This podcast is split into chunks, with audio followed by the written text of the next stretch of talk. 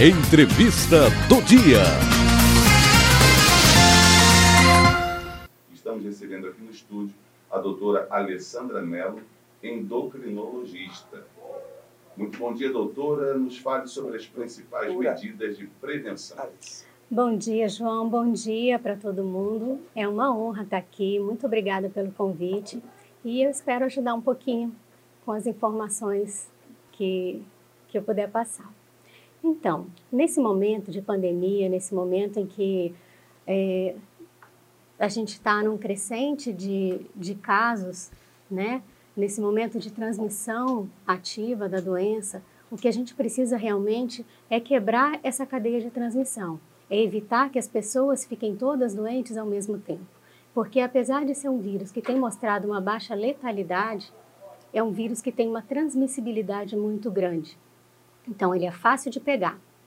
E se muitas pessoas pegarem ao mesmo tempo, muitas pessoas têm a probabilidade de ficarem doentes ao mesmo tempo. E as pessoas que agravarem com a doença vão precisar do sistema público de saúde. Se muitas pessoas precisarem ao mesmo tempo, a gente não vai conseguir dar conta. Cria um colapso. Né? Cria um colapso, exatamente. Então, por mais que o sistema esteja se preparando e todo mundo está se preparando com antecedência, tentando organizar os serviços, o fluxo de atendimento desses pacientes, ainda assim é preciso prevenção. E a prevenção, nesse momento, é ficar em casa. Quem puder ficar em casa, quem não participa de, quem não tem trabalhos que são essenciais, fique em casa. Assim você evita de transmitir para outras pessoas e de ficar doente também. Eu me recordo agora, Márcio, quando criança, era uma guerra para ficar em casa. Ficar em casa. E o normal era ficar na rua. Né? É, não é verdade? O normal era ficar na rua. Normal era esse.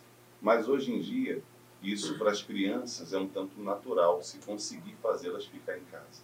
Mas os adultos têm tido hoje uma dificuldade imensa devido ao trabalho e muitas atribuições, responsabilidades, seus afazeres e acabam vivendo mais fora do que dentro de casa, né?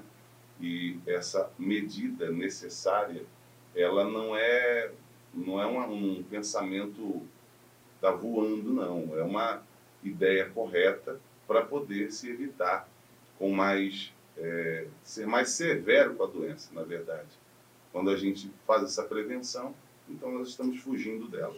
Quais são os grupos de riscos maiores, de maior risco assim que nós temos hoje?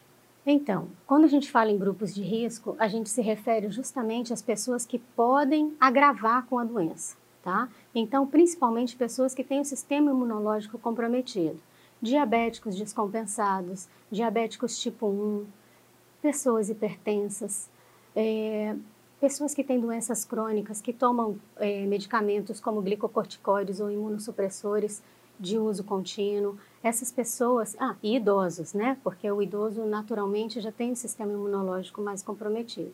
Então, essas pessoas são as que têm o potencial de agravar com a doença. Não que as outras pessoas não possam agravar com a doença ou não possam pegar a doença, mas o que a gente tem visto ao redor do mundo é que pessoas mais jovens, na grande maioria, vão ter sintomas leves. Vão ter sintomas como uma gripe leve ou algumas pessoas nem terão sintomas, mas essas pessoas podem ser vetores para esses idosos, para essas pessoas imunocomprometidas, que podem ficar bastante complicadas com a doença. Elas podem até não ser abatidas pela doença, mas podem transmitir. Exatamente. Olha só, tá vendo? Por isso que estão orientando para que a, os jovens, as crianças, ficam longe dos idosos, né? Isso Porque mesmo. Porque a criança pode, ela não vai desenvolver a doença nela, mas ela pode transmitir para o idoso. Isso mesmo. Que coisa séria, né? Coisa séria. A gente tem que estar ligado com isso daí. E como os pacientes crônicos, então, a senhora falou de alguns tipos aí, como é que eles devem agir, além de somente ficar é, em isolamento, em social. isolamento social? Então, o mais importante é que continuem com as suas rotinas, que tomem suas medicações de forma regular, não parem seus medicamentos, se alimentem bem, se hidratem bem. E uma coisa muito importante é a questão da saúde mental também. Porque hoje em dia a gente fala tanto de, de ficar em casa e para muitas pessoas, principalmente os adultos, realmente tem sido um desafio, né? Então, ficar em casa tentar manter a sua rotina de acordar no horário correto, de se alimentar direitinho, aproveitar esse tempo livre para fazer algumas coisas que você não tinha tempo de fazer. Arrumar uma gaveta, arrumar um armário, ler aquele livro que você deixou lá encostado há tanto tempo querendo ler, assistir filmes, de preferência filmes leves, não ficar vendo coisa pesada, né? Verdade. Cuidar mesmo da saúde mental, tentar manter o otimismo, manter a esperança, porque tudo isso vai passar. Doutor, eu penso que às vezes a casa da pessoa, Márcio e Paulinho, ela vira um estoque. Ela, ela vai recolhendo e colocando para dentro de casa os livros que ela. Não, eu vou ler esse livro. Ela, Não ela, ela ganha um livro de presente e coloca, não, isso aqui eu vou ler. E vai. Isso já passou um ano, dois anos, três anos, estão ali os livros. Não, eu ainda vou arrumar isso aqui. Eu, existe também o quartinho da bagunça, Quarto né? da- Todo É, mundo é. tem, A né? Quartinho pessoa- da bagunça. A pessoa acaba virando um acumulador. Não chegou o momento de organizar, né, doutor? Arruma as Seria coisas em casa, faz, faz uma agenda de arrumação, né? Isso. Faz lá uma agenda, o que, que eu vou fazer de manhã, o que, que eu vou fazer à tarde, o que, que eu vou fazer amanhã, no outro dia, e vai dando esse checklist aí nas, nas tarefas cumpridas. Existe um termo dentro desse assunto, que a senhora está tratando conosco, um termo que se chama achatar a curva. Está se falando bastante ultimamente. A gente gostaria de saber melhor o que significa exatamente achatar a curva. Então, isso é, é, uma, é, um, é um conceito muito fácil de entender. O que, que é achatar a curva? Quando a gente pensa, é, pensa só uma coisa: se todas as pessoas continuarem circulando, tendo contato umas com as outras, como o vírus passa muito fácil de uma pessoa para outra, essas pessoas todas não vão se contaminar ao mesmo tempo? A gente tem um período de incubação da doença em torno de 2 a 14 dias. Então, nesse período de tempo, se muitas pessoas se contaminarem, muitas pessoas vão ficar doentes ao mesmo tempo, certo? Então, a curva de contágio vai lá para cima, faz um pico. Quando a gente fala em achatar a curva, é evitar que essas pessoas tenham contato umas com as outras, e isso vai fazer com que as pessoas não fiquem doentes ao mesmo tempo. Elas vão ficar doentes, muita gente vai pegar o coronavírus, mas vai pegar num espaço de tempo mais longo. Então, não vai colapsar o sistema, porque as pessoas não vão ficar todas doentes ao mesmo tempo. Elas vão ficando doentes ao longo de semanas e isso pode ser absorvido pelo sistema, a gente consegue atender essas pessoas de forma adequada. Então, essa expressão se criou diante de um, um gráfico. Um gráfico. Isso, um gráfico. Então, esse gráfico, onde tem uma curva que se eleva bastante, vai achatá-la, trazendo para baixo. Derrubar Isso. essa curva aí. É. Tem que derrubar mesmo. Ninguém quer essa curva lá em cima, essa curva não pode subir. ninguém quer, mas todos devem contribuir para isso, né? Sem dúvida.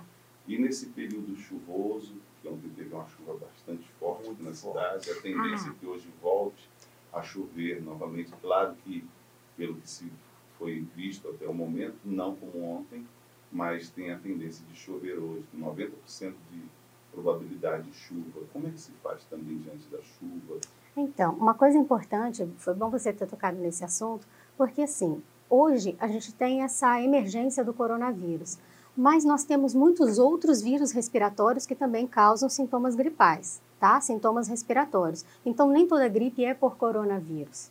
A gente tem o H1N1 aí, que já causou mortes esse ano, tá? Tem outros vírus respiratórios, tem pessoas que têm rinite, tem pessoas que têm quadros alérgicos. Então, Sinusite. sinusite, exatamente. Então, a vacinação agora é importante para que a gente consiga proteger contra o H1N1.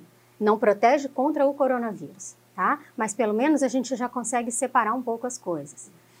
E, bom, no início, quando os, quando os sintomas começam, na verdade, são todos iguais. Então, não tem como a gente saber, sem testagem, se essa gripe é por qual vírus, né? Então, nesse momento de pandemia, a gente acaba é, a, a gente acaba tendo como suspeito de Covid-19 qualquer pessoa com sintomas respiratórios.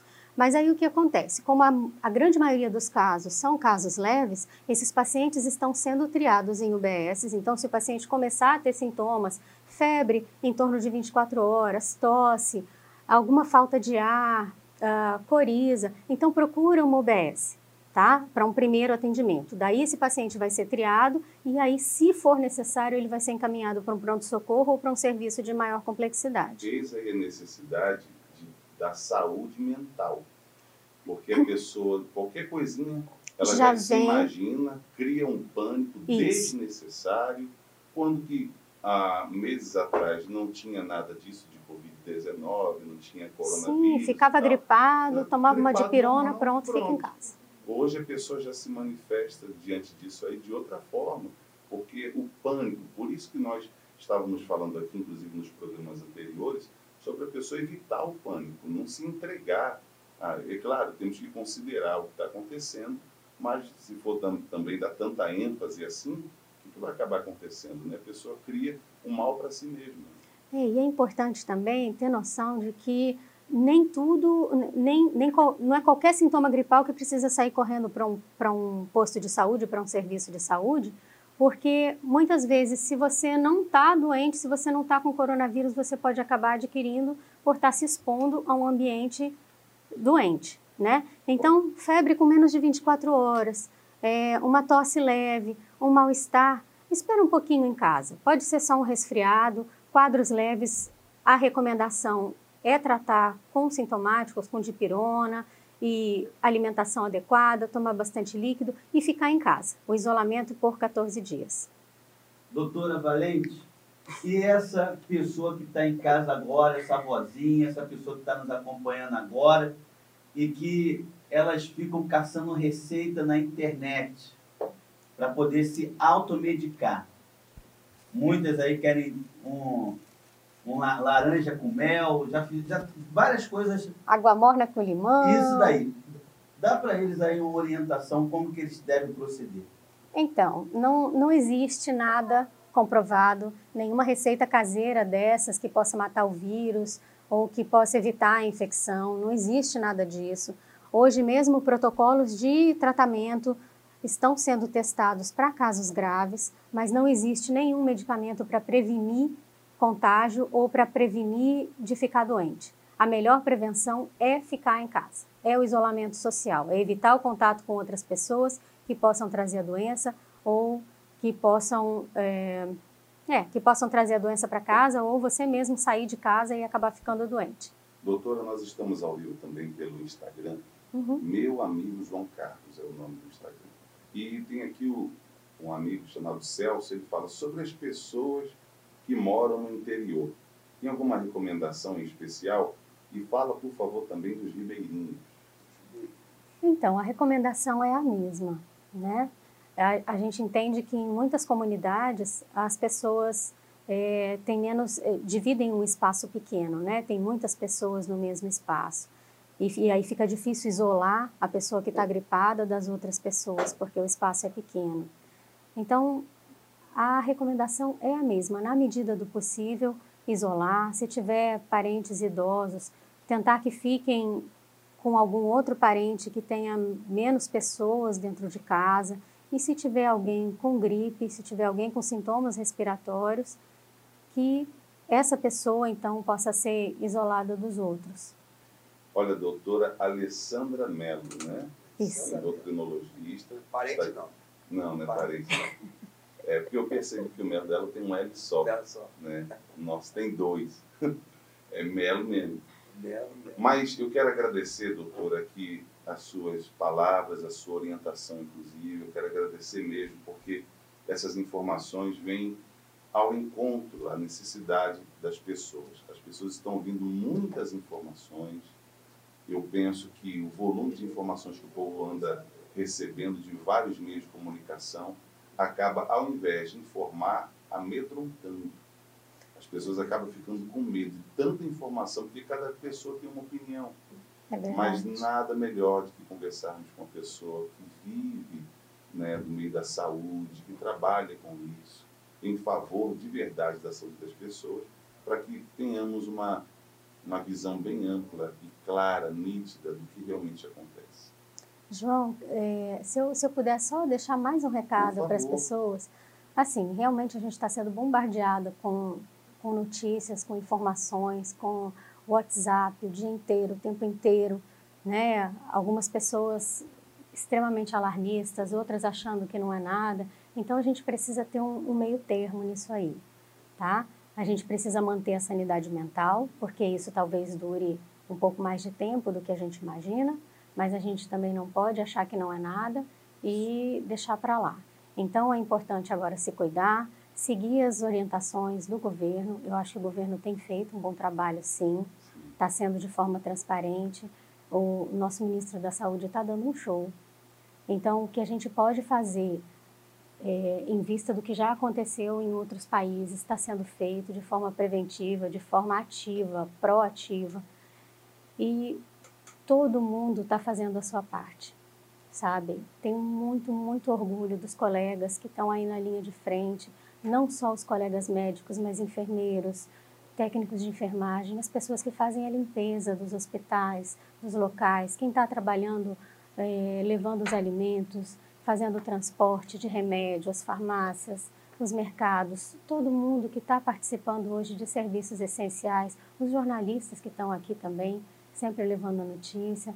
Então, assim, todas essas pessoas não podem estar em casa, estão trabalhando para que o país continue funcionando com a infraestrutura básica mínima para que as coisas continuem Estão andando. Na linha de frente, né? Estão na linha de frente. Então, as outras pessoas que, têm, que, que podem estar em casa, fiquem em casa, porque é a parcela que elas têm que dar de contribuição nessa situação toda. Né? E a gente escolher uma fonte de notícia e o resto do tempo vão fazer outras coisas, vão aproveitar esse tempo livre para fazer coisas boas. Não estamos de férias, né, doutor? Não estamos de férias, Não estamos de exatamente. Às vezes a pessoa, não, vou para casa, agora eu estou de férias, estou de boa. Tô de boa. Não, estou de bubuia, né? Não, Não, é de bubuia, né? Tá de boboia, Estou né? de bubuia na lagoa. Aí não. Não são é férias. isso. Não são férias, né? Doutora, deseja falar mais alguma coisa? Fique à vontade, tá? Quero agradecer a oportunidade, muito obrigada pelo convite e estou à disposição para outras vezes E que precisarem. voltarem- Quando voltarem as consultas ao normal, doutora, no consultório, aonde? É, Eu Ah. atendo no Santa Júlia, na Viva Mais. Eu sou médica da Prefeitura e do Estado também. que Prefeitura do bom, Estado. que bom. Muito obrigado, tá? Recebemos Obrigada. aqui a doutora Alessandra Mello, endocrino- endocrinologista, e foi muito boa a conversa, né, Paulinha? Exatamente, esclareceu aí o que a pessoa precisava e agora pegar e ficar atento às boas notícias e não se apavorar, porque tudo passa. Na Vai verdade, passar, assim, vai Vai passar passar. mesmo. Vai passar e tomara que seja rápido, né? Vamos achatar essa curva aí. Vamos, ach- é, vamos achatar essa curva. Vamos né, achatar Márcia? essa curva. Aí. em casa.